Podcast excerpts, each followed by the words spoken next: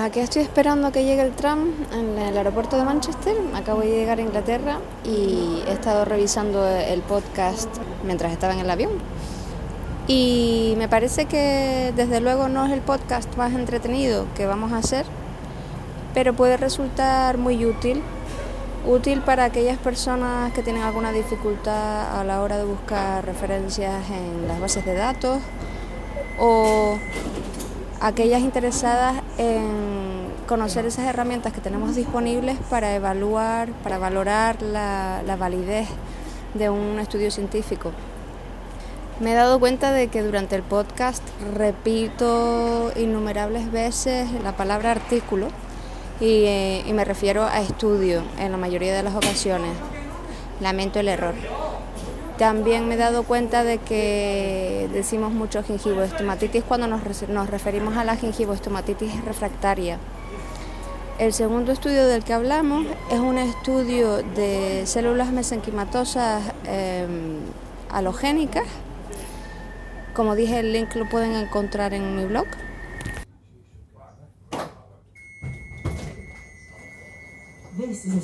Victoria Market Street. The next stop will be Robinswood Road.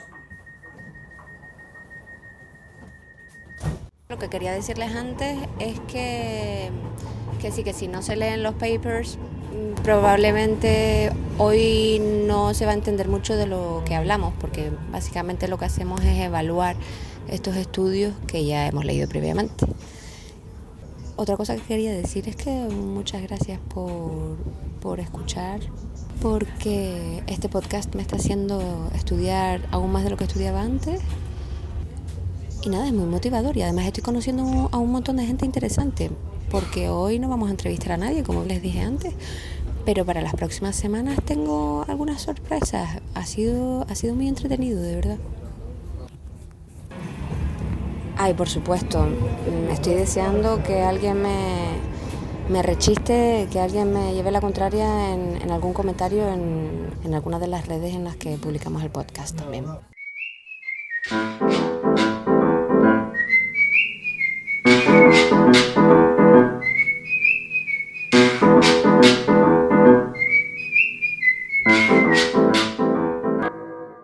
Entonces lo que vamos a hacer es repasar brevemente cómo buscar artículos, algo de lo que ya hablé en mi blog la semana pasada. Evaluar estos dos estudios de gingivoestomatitis felina con herramientas que también he añadido al blog para que puedan descargarlas con facilidad. Y aportar nuestra reflexión personal acerca de la calidad de estos dos estudios y también de lo que, de lo que hemos aprendido. Buscar información no es solo útil para publicar, también es útil para llevar la contraria a alguien, pero con fundamento, o para asegurarnos de que estamos haciendo las cosas bien, o para ayudar a compañeros de profesión. El otro día me mandaron un mail. Oye, Ana, ¿cómo tratas? Y yo, mira, además justo, ¿eh? Y dije, ¿cómo trato? Pues mira, depende del gato. Hoy lo, de lo que vamos a hablar es de cómo encontrar las referencias que necesitamos para nuestro, eh, para nuestro caso clínico, pero también vamos a ver algunas herramientas que nos permiten valorar la, la validez científica de un estudio. Y como tema vamos a utilizar la gingivoestomatitis felina, que es un tema muy interesante. Así que de esto, de, de la gingivoestomatitis felina, lo que he encontrado, bueno, obviamente se encuentra muchísimo, de hecho yo tuve que limitar la búsqueda a los dos últimos años para ver lo, lo más reciente y dentro de, de, la literatura que encontré en las bases de datos de los dos últimos años hubo dos papers que me llamaron la atención. Uno es un review, una revisión, y, nos va a servir muchísimo porque en sí mismo una revisión es una búsqueda, entonces el, objetivo de esta revisión sistemática es evaluar la literatura científica que informa del resultado de los tratamientos médicos, médicos y quirúrgicos de la gingivoestomatitis felina, basándose en la evidencia y evaluándolos de forma crítica. Como palabras de búsqueda, han utilizado, que es algo de lo que, de lo que hablé en el artículo que publiqué en mi blog la semana pasada, eh, utilizan las palabras cat o cats o feline o felines y stomatitis o gingivitis y tratamiento. Entonces ya tienes enfocado de manera muy específica el, el tema del, del, que, del que estás buscando información. También definen muy bien en el review los criterios de inclusión y exclusión. Es decir, eh, los criterios de inclusión son revistas de revisión paritaria que hablan de gingivostomatitis espontánea y datos originales sobre su tratamiento en gatos domésticos y que tienen que ofrecer un protocolo de tratamiento muy definido y muy claro. Eh, como exclusión, como criterios de exclusión, eh, mencionan que han descartado todos aquellos que no están escritos en inglés Así es. y descartan todos aquellos que, que describen aspectos de la gingivostomatitis eh, como secuela de otra, de otra patología. También excluyen los que no han contribuido con ningún dato adicional, que, sino que simplemente repiten cosas que ya se habían descubierto anteriormente. Y también excluyen aquellos en los que no hay un seguimiento. Ellos mismos, además, en el, en el estudio lo que hicieron fue asignar a unos grados en función del, del- tipo de diseño experimental que era y del grado de evidencia. Según el diseño experimental, lo, categorizaron en cinco grados, del 1 al 5, en función de que si eran em, eh, eh, estudios eh, randomizados, de que era lo que era la evidencia mayor, a un caso único o una opinión de, experto. Y luego además añadieron la, el, del, grado de evidencia en función de si añadían unas, unos estudios histológicos que en, algunos de los casos sí que se, algunos artículos que ellos evaluaron sí que estaba incluida la parte histológica o si eh, simplemente lo, que hacían era de mirar, mirar de forma subjetiva cómo era la, lesión que aparecía. Y vamos a hacer la, la la valoración del review con la herramienta del Royal College. Entonces, lo primero que nos pregunta la, la herramienta del Royal College es si el- el- la revisión sistemática enfoca claramente el- la, la pregunta, si, si la pregunta es clara. Y sí, la pregunta es clara, ¿no? Ya Sí. explicamos los, cri- los criterios de inclusión, de, de exclusión, y todo queda bastante limitado a algo concreto. Después te pregunto si los autores seleccionan la- los, los artículos adecuados. Mm, Pues a mí me da la impresión de que sí, aunque solo escogió la información en inglés, pero en búsquedas que yo realicé, pues tampoco encontré ningún otro artículo que cumpliera, eh, ningún otro artículo de otro idioma que me, que, que me, que me salieran en mis bases de datos, que cumpliera con los requisitos de inclusión. Sí encontré alguno en otra lengua que resultó interesante, y era interesante, pero no, no cumplía con los requisitos de, inclus- de inclusión. el- al final casi todo se escribe en inglés. Es decir, todo Claro, lo que claro. acaba siendo publicado y que realmente eh, tiene su importancia está en Ajá. inglés. No, a Sí, lo todo lo que se quiera hacer conocer. claro, efectivamente. Luego nos pregunta si la búsqueda eh, que han realizado parece haber sacado a relucir todos los mm, papers importantes. Y te recomiendan que mires la- los métodos de búsqueda, que nos explican muy bien en este review, Ujú. las bases de datos que han utilizado, que nos las explican, utilizaron la PubMed y, y CAP, eh, que son las más frecuentes en, en medicina veterinaria, que también el- el- las referencias que utilizan. De cualquier forma, hay que tener en cuenta que la selección de títulos es subjetiva. Es decir, cuando tú tienes esa lista de, de artículos que has bajado de la, de la base de datos, luego tú seleccionas los títulos y, a veces pues tienes un número de artículos de los cuales te puedes leer todo el abstract, pero a veces el- la lista de artículos es tan interminable que seleccionas por, por títulos y esa selección de títulos es subjetiva, o sea que ya aquí siempre va a haber un porcentaje de subjetividad. Eh, de cualquier forma, los títulos de los artículos generalmente describen de forma precisa el contenido del artículo, precisamente Sí. para que sea más fácil que, que salgan en las búsquedas. Mm. Otra pregunta que nos hace esta herramienta es la, eh, ¿hay evidencia de algún sesgo potencial? ¿Fue el método de valoración adecuadamente descrito? Yo creo que está súper bien descrito, Sí. porque como Ana, no, Ana estaba contando antes, pues describieron en dos tablas todos los grados de cómo habían definido los distintos grados de evidencia y, y cómo habían además utilizado este parámetro de diseño de los estudios para, para valorar. Luego nos preguntan si los resultados de los estudios han sido com- combinados y si era razonable combinarlos. También nos pregunta si los resultados de los estudios incluidos son claros, si existe razón para debatir alguna variación. Como estamos en una enfermedad cuya etiología parece multifactorial, es complicado hacer una revisión sistemática de algo con tantos factores influyentes. Además, hay uno de los artículos que sí que mete el calicivirus de por medio. Lo que se evaluó como parte final fue precisamente la, medición de, la presencia de calicivirus. Entonces, claro, ahí yo fue cuando también me, no entendí muy bien qué criterios de exclusión habían tenido. El bottom line del, del, estudio está claro, sí, y la hmm. conclusión es clara. Hace falta organización en la investigación de la gingivostomatitis, que es precisamente de lo que estamos hablando ahora.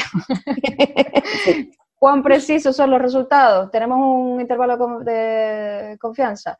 El intervalo de confianza es mucho pedir, porque la conclusión es precisamente que no se pueden comparar los resultados, pero no porque el review sea malo, sino porque precisamente pone de manifiesto la carencia, esta carencia en particular en la investigación de la gingivostomatitis.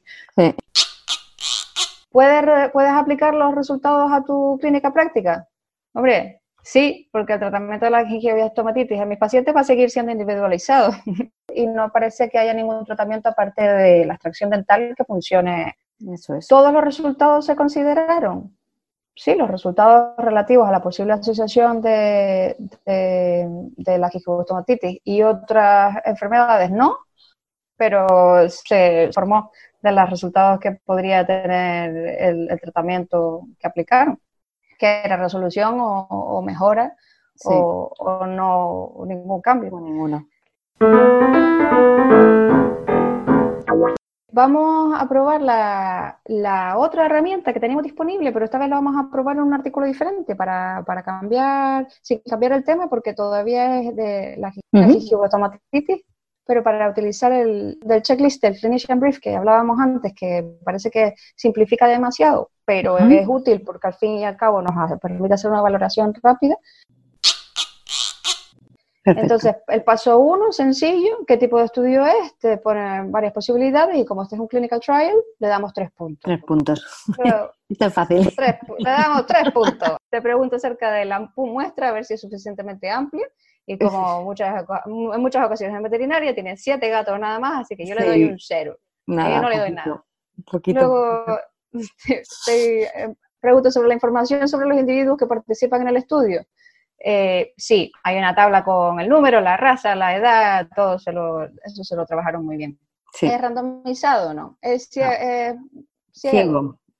No, tampoco, así que cero y cero. Eh, ¿Los exámenes y las intervenciones están descritas en detalle? Sí. sí. A mí me pareció que sí. ¿A ti qué te pareció? Sí, la verdad es que tenía bastante, se, podía entender bastante bien. O sea, que sí, sí. Se podía entender bien, sí. Y luego las estadísticas, sí. Claro, es lo que comentabas antes, que la, parte estadística nosotros muchas veces nos la estudiamos en la carrera, pero muchas veces no, tenemos la, suficiente conocimiento como para, poder valorarlo. ¿Son los resultados analizados de forma crítica? Yo a ese le di un cero porque no me, me pareció que fueron excesivamente optimistas en los resultados. Porcentaje de mejoría del 70% y cuando empiezas a analizar los números te das cuenta de que a dos habían, habían detenido el tratamiento porque los clientes habían decidido cambiarse a los corticoides y no te explican por qué. Y, después de los gatos que quedaban, tres habían entrado en remisión y dos habían mejorado. Que tampoco son datos tan buenos. Y luego, por último, me pregunta si la bibliografía que utilizaron es adecuada o no. Yo creo que sí. Me dio un total de siete, que según la puntuación que tienen definida en la parte baja de la checklist, significa que es satisfactorio. ¿Bien? Sí, está en el límite entre adecuado y satisfactorio. Al final, esto también es verdad que es un poco subjetivo esto está muy bien para centrar un poco, pero a mí me parece un poco subjetivo de cara a lo mejor que a ti te parezca que está mejor explicado, por ejemplo, una cosa o te parezca significativo o no significativo. Esta checklist del Clinician Brief es un poco simplista. Sí. Y efectivamente la, la otra mm, no tiene puntuación, precisamente yo creo porque, porque quieren evitarla, porque, porque es muy fácil apoyarte en un número pero realmente el significado del número es, un poco lo que hablábamos antes con, los resultados estadísticamente significativos. Eh, estamos aplicándolo a este mismo caso, ¿no? Cuando valoras un artículo, pues a lo mejor piensas que, bueno, que tenía un 7, pues ya probé, ya está bien.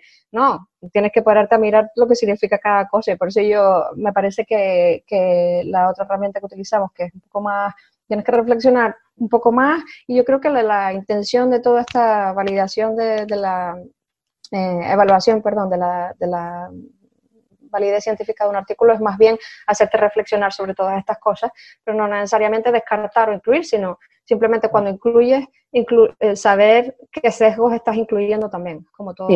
No, no, desde luego.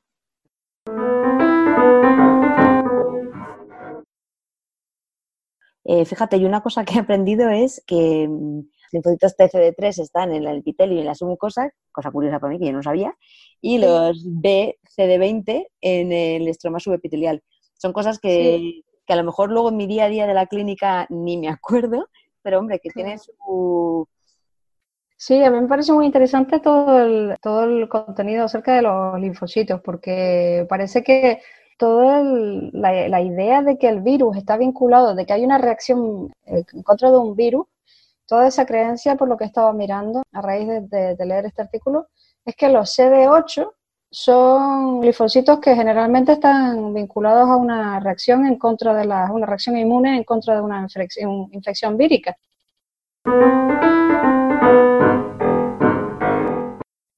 Una cosa que me llama la atención de, algo que he aprendido en este, en este podcast, eh, y no es de uno de los artículos que he mencionado antes, sino de, este artículo en, otro idioma, y efectivamente era un artículo que no, no cumplía los criterios de inclusión, pero me pareció interesante ver que casi todos los gatos con gingivostomatitis tenían tipo 1 o 2 de resorción y que parece que era más común en hembras inmunodeprimidas. Este es un artículo de 256 gatos. Sobre todo lo bajé porque me llamó mucho la atención el número de gatos, porque como normalmente en medicina felina siempre andamos con números muy bajitos, dije, oh, 256, qué bien, vamos a mirar qué pasó.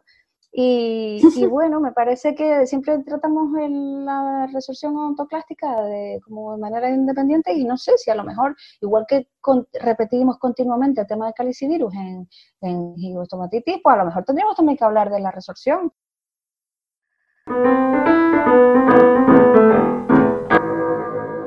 Y luego tenemos otra cosa, eh, que es la, la, puntuación clínica para los síntomas de gingivostomatitis y estos mencionan la SADI, SADI Clinical Scores, que es como una mezcla entre la opinión del propietario eh, respecto a la mejora y luego la inspección visual de la boca con, la extensión o reducción de las lesiones.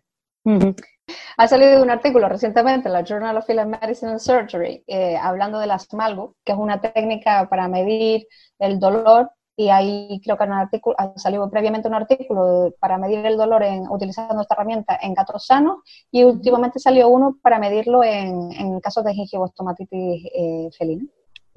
Sí que es verdad que muchas veces necesitamos eh, aquí sí que eh, estudios y formas de, que ya no solamente seamos nosotros los que decidamos, entre comillas, si el gato está teniendo dolor o no, sino que, el propio propietario sea el que, mm, gracias a ver ciertos momentos o ciertas pautas de comportamiento, sean los que nos, los que nos, pidan a nosotros consejo, porque al final lo que nos pasa siempre es lo que hablamos siempre, o sea, los gatos eh, esconden muchísimo todos sus síntomas cuando el, propietario te lleva con, te llega con un gato que ya no come, eh, vamos, eh, está desesperado y tienes que hacer algo ya, no, no te da tiempo tampoco de jugar mucho con, diferentes tratamientos que tenemos disponibles. Te parece que, que quiere un, tratamiento inmediato y eso genera unas decisiones mucho más dramáticas. Sí. Así que hacer que los propietarios reconocieran eh, los signos incipientes de, de dolor en la boca, eso sería genial.